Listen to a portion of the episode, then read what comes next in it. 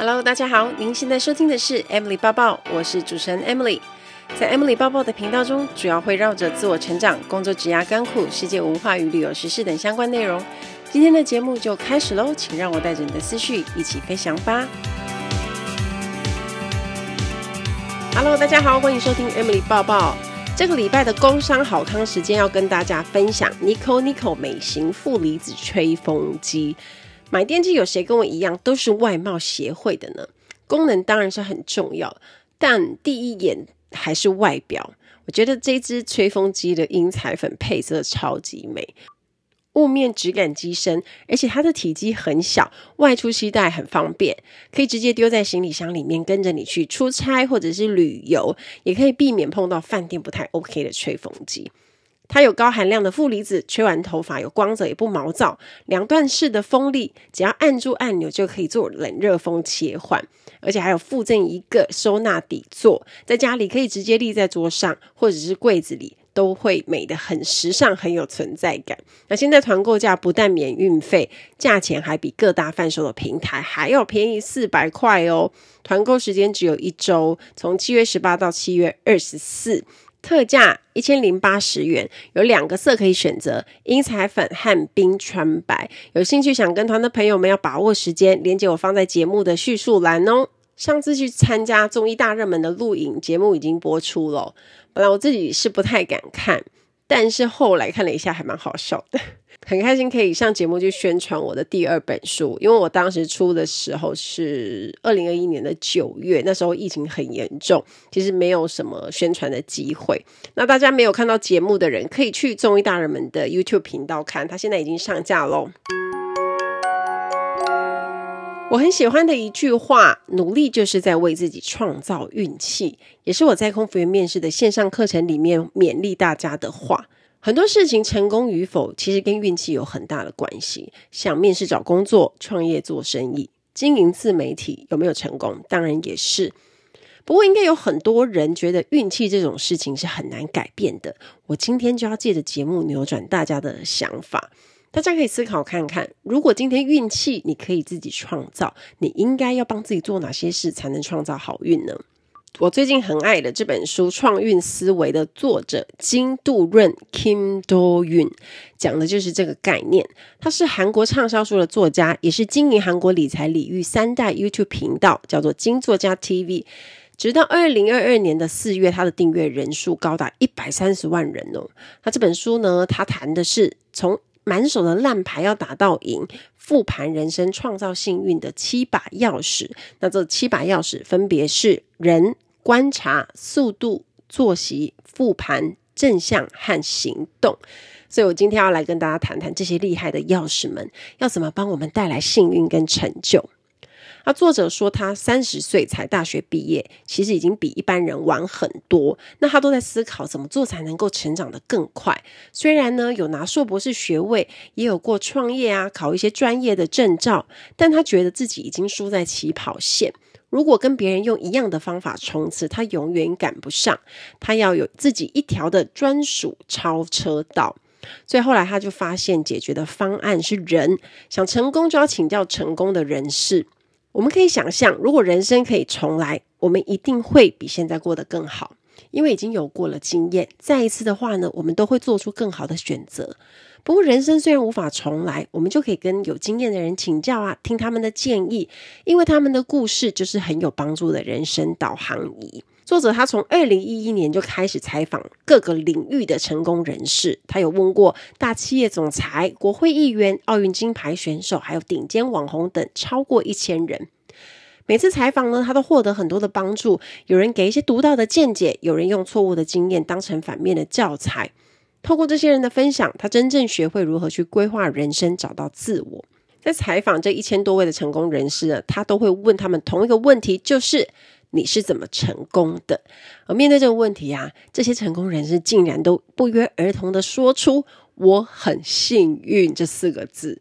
一开始他觉得这实在太客套了吧，讲的好听点是谦虚，但是他觉得这算是一个原因吗？那但是随着采访的人越来越多时，这句话对他的意义就改变了。为什么他们很幸运？那他们在何时何地遇见幸运？又做了什么才会遇到幸运？可反之，为什么我们总是轮不到这些幸运？这些成功的人呢，把他的成功归于幸运，而失败的人都会说自己运气不好。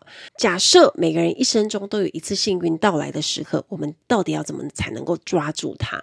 形容运气好的英文叫做 lucky，但作者认为不是单指好运而已，它会随着我们的行动，成为打开人生无数关卡的幸运之钥。所以他把运气好的 lucky 改为 luck key，归纳出创造幸运的七把钥匙，来跟大家分享一下这七把钥匙。我觉得讲的非常非常的好。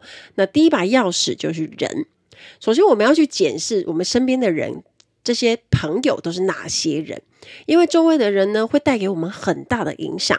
举个例子来说，巴菲特因为认识了查理·蒙格，也就是伯克夏海瑟威公司的副董事长，他长达五十年的合作伙伴，而成为股神。巴菲特在认识蒙格之前，他只会用烟蒂投资法。低买高卖去赚差价，可是因为蒙格的指导呢，他就学会买潜力股，变成奥马哈的先知。巴菲特曾经就说过，蒙格扩大了他的视野，如果没有遇见他，他或许就不会成为股神吧。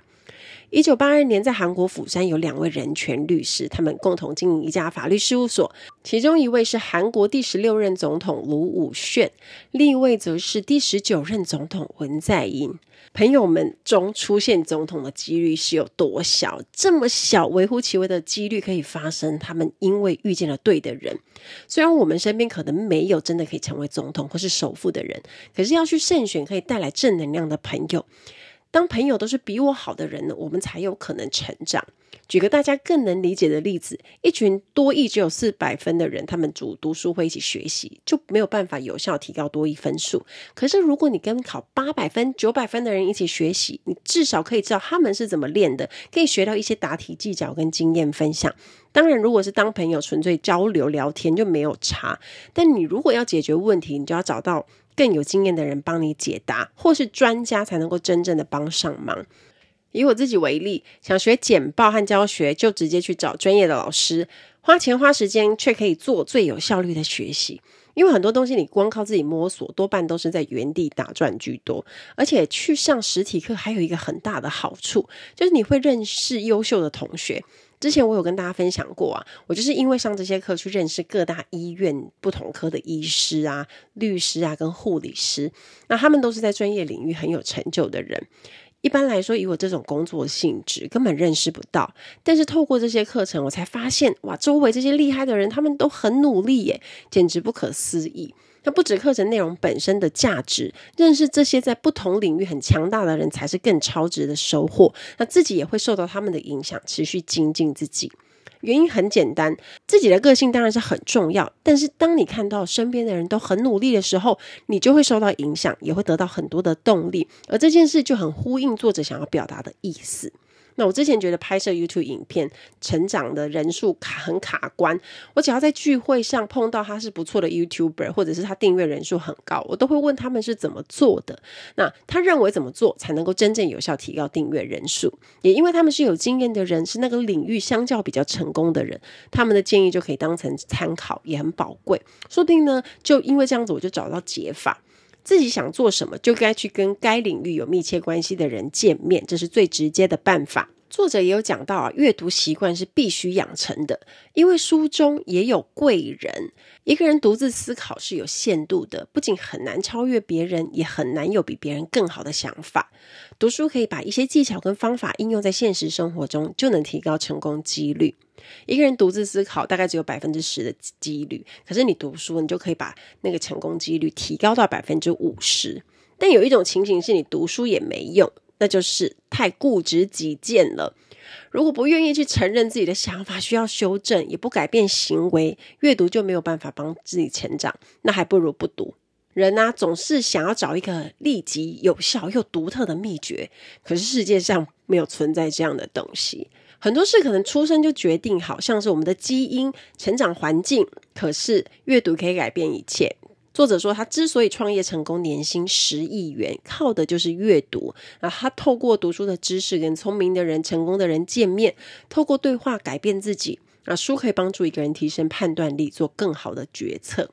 人并不是没有改变的机会，书是改变运气最便宜方便的方法。也因为在现实中见不到那个人，所以大家在书中见面，而且还比实际见面还要更能了解他。我们受到刺激呢，才会努力成就更好的自己，遇见好运的机会也会提高哦。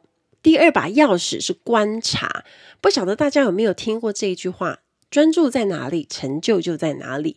你关注的事情会决定你的未来。所以大家回想一下，你平常都上网找什么资料啊？你点哪些网站？下班后都在干嘛？平常怎么安排你自己的休闲时间呢？可以检视一下你平常都在做什么，你就会发现，原来自己花很多时间在做一些无谓的事情。法国小说家安德烈·马尔罗说：“长期怀有梦想的人，最后会变得像梦想中的人。”我们的所见所闻、所经历的每一天，都会形塑出我们的未来。所以啊，千万不要浪费时间，知道自己要做什么，就要花时间专注在上面。因为幸运，它并不会降临在没有目标、没有关注焦点的人身上。把时间跟精力投入在对的地方，才能够找出可以带来好运的目标。第三把钥匙，速度，努力的速度跟方向很重要。例如说，飞机的飞行角度要是歪了一边，不管你飞得多快，都会偏离航道，也到不了正确的目的地。作者认为呢，是人生重在方向，而不是速度。唯有方向明确，才能够提升速度。如果你不知道要往哪里冲刺，当然就无法提升速度。举个例子来说啊，现在有很多人都在斜杠啊，做很多事，看起来是很有丰富啊，有多彩多姿的生活。可是，如果你从追求某一个领域的成果来看的话，其实是无法达到很好的成就。那当然，一个人可能可以很多才多艺，他有可能可以在所有的领域都有好成绩。可是现实是，大家都是平凡人，我们很难做到样样都精通，而且时间很有限。如果我们多做一点，细做一点，但是呢，同时有人把所有的时间都花在同一个领域去专精那个领域，让自己成为那个领域的专家，我们就很难跟这样的人匹敌竞争。同时朝着太多方向前进，太耗时间了，也没有足够的精力去提升速度，就很难取得好成果。所以我们要设定目标，把时间集中浓缩在某个方向上，速度自然就会越来越加快。根据惯性定律，物体在不受外力作用时，运动状态保持不变，形成惯性。所以也可以理解为，当移动的速度加快后，只要没有受到阻碍，前进的速度就会形成正向的惯性循环。所以，想要抓住好运，我们也得找到对的方向，并且为自己的行动加速。Ladies and gentlemen, welcome on board. This is In-Flight Service Manager Emily speaking. 欢迎来到航空小知识单元。在今天的航空小知识，我们要学的这个字叫做 Crew Channel，这个是组员专用通道。大家在机场里面排的就是一般的走道嘛，那你们一定有看过，有一整组的组员，他们走的是组员专用通道，这个叫做 crew channel。通常就是准备要上班的时候，或者是呢抵达目的地的时候，就会走这一条。我们在国泰上班的时候，都是直接到国泰城去报到，那也不会从机场去走组员通道，公司会直接有交通车带我们到停机坪就上去。可是只有一种状况，我们一定会到香港机场去走 crew channel。就是凌晨起飞的班机，或是下大雨，因为下大雨呢，我们就没有办法从停机坪那边直接走上去，会全身淋湿，所以只有在那个状况呢，我们就一定会走机场的组员通道。走组员通道不是就这样大拉拉走过去，当然还是要检查的，要去确认身份。所以你会发现，每一个组员的身上呢，胸前都会带着公司的识别证，还有。各国通用的飞行的证件，那这个就是要让组员通道的海关人员去做详细的核对。那除了看我们的证件以外呢，他们身上呢都会有一张航班的机组员的资料，他会看到从机长、副机长还有所有其他组员的姓名啊、生日啊、飞行的证件号码，以及有一些必须知道的资讯，然后才会确认说哦，这个航班每个人都到齐了，或者是谁到了，谁还没到等等。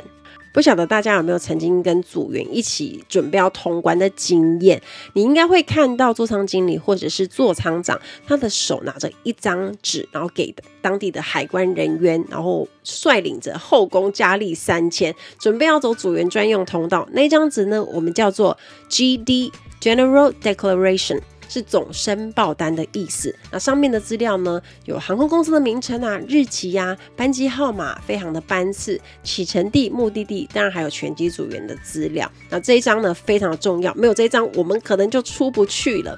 当地的海关规定不一样，可能有一些机场的海关会看我们的护照，再去核对一下上面的资料。可是多数呢，都是看那张 GD，然后我们直接走过去，然后打开护照，然后就看一下，就是你是谁，然后就打个勾，你就可以出去了。多数都是这个比较简易的程序，但是呢，我们也不可能不带着护照，像是护照啊。跟这些飞行的证件，如果只要有一个没带呢，我们基本上就是上不了班。这些都是我们的 no go item。那曾经也有组员他没有带护照，到了当地才发现，可能是因为当下在起飞的时候没有先检查，所以呢，后来呢他就没有办法出关，然后马上又被遣返回香港。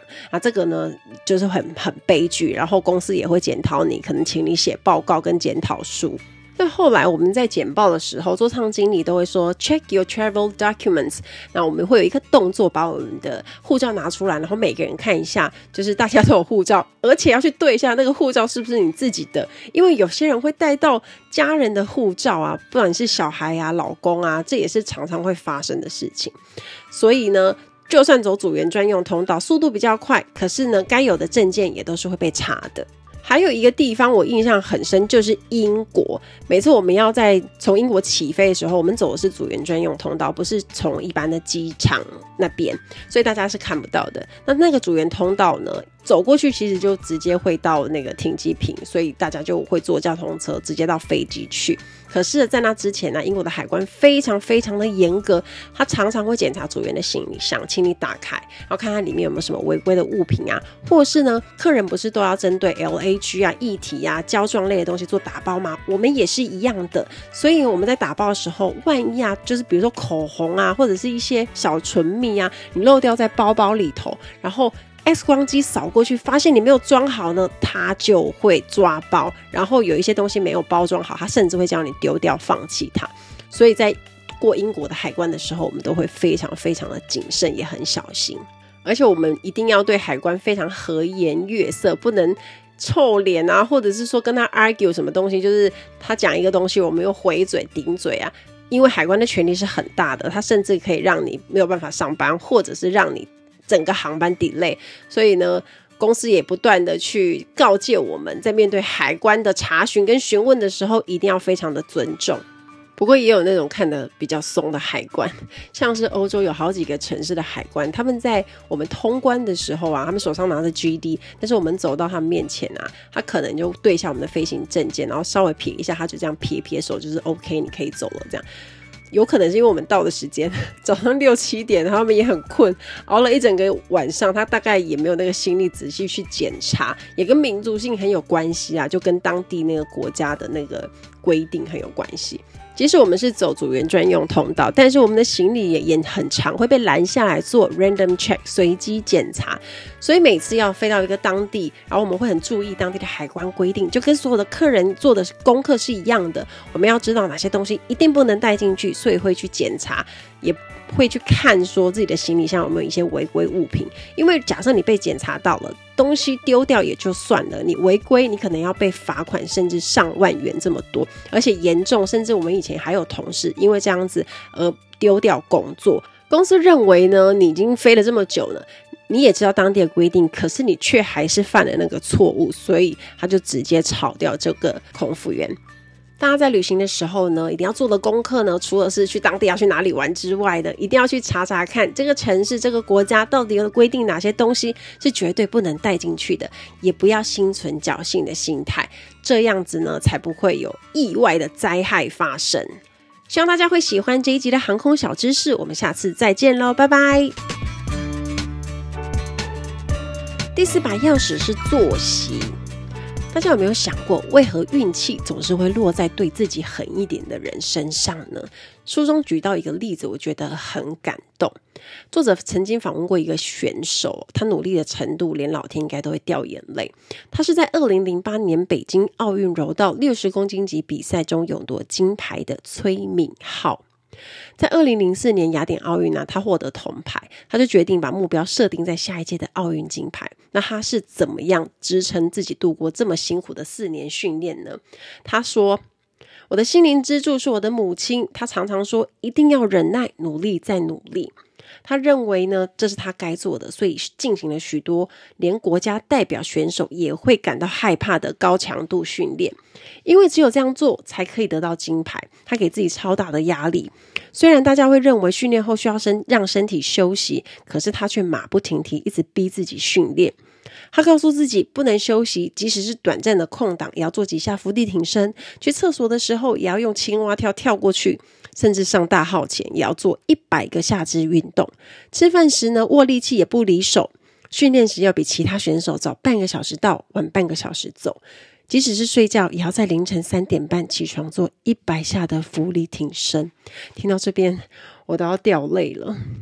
他说：“走上柔道这条不归路，每天都像是站在悬崖边一样。我抱着不努力就完蛋的想法，拼命锻炼自己。休息呢，就让他感到焦躁。现在回想起来呢，他觉得是透过这样的努力才能够保持第一。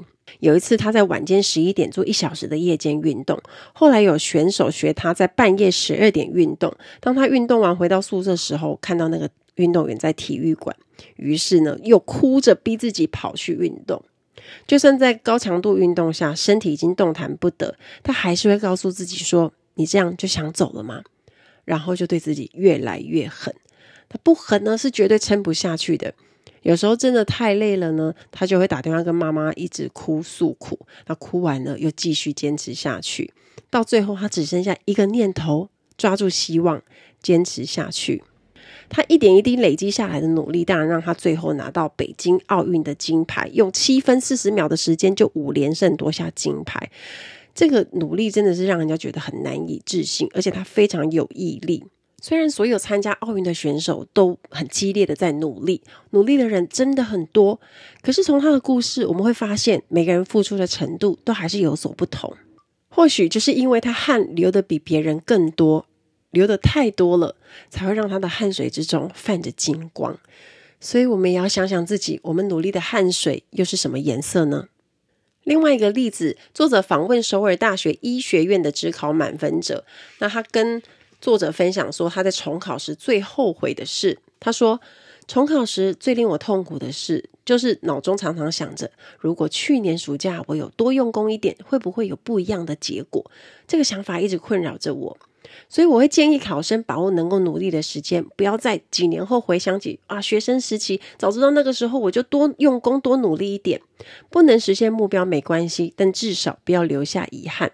他也提到，在准备重考时的精神状况很差，但是不会成为影响他学习表现的借口。他告诉自己，心情不好跟当天不读书完全是两回事。不管心理状态如何，都要完成当天该做的事。不让自己的情绪成为绊脚石，去把握每分每秒可以念书的时间，因为他曾经后悔过，知道只有持续努力，未来才不会再度留下遗憾。如果在前往目标的过程当中，努力的过程感到身心俱疲，都希望大家可以找到持续努力下去的力量。不管有多累，只要还不到放弃的时刻，告诉自己继续坚持下去，时间跟运气一定会站在你这边。我之前也分享过一句在《捍卫战士独行侠》里面的台词：当你想要放弃的时候，想想这一句话，Maybe but not this time，就可以继续坚持下去。第五把钥匙，复盘。在围棋中有一种叫做复盘的文化。比赛结束之后，赢的人跟输的人呢，会将刚刚比赛中所有他们落子的顺序重复摆一次，以便去分析那个棋局，会讨论这时候怎么下比较好啊，哪个落子是错的。下次再遇到这样的状况呢，就可以避免同样错误。那人生也是一样的，如果想要避免重蹈覆辙，当然也需要复盘，找出自己的失误跟缺点。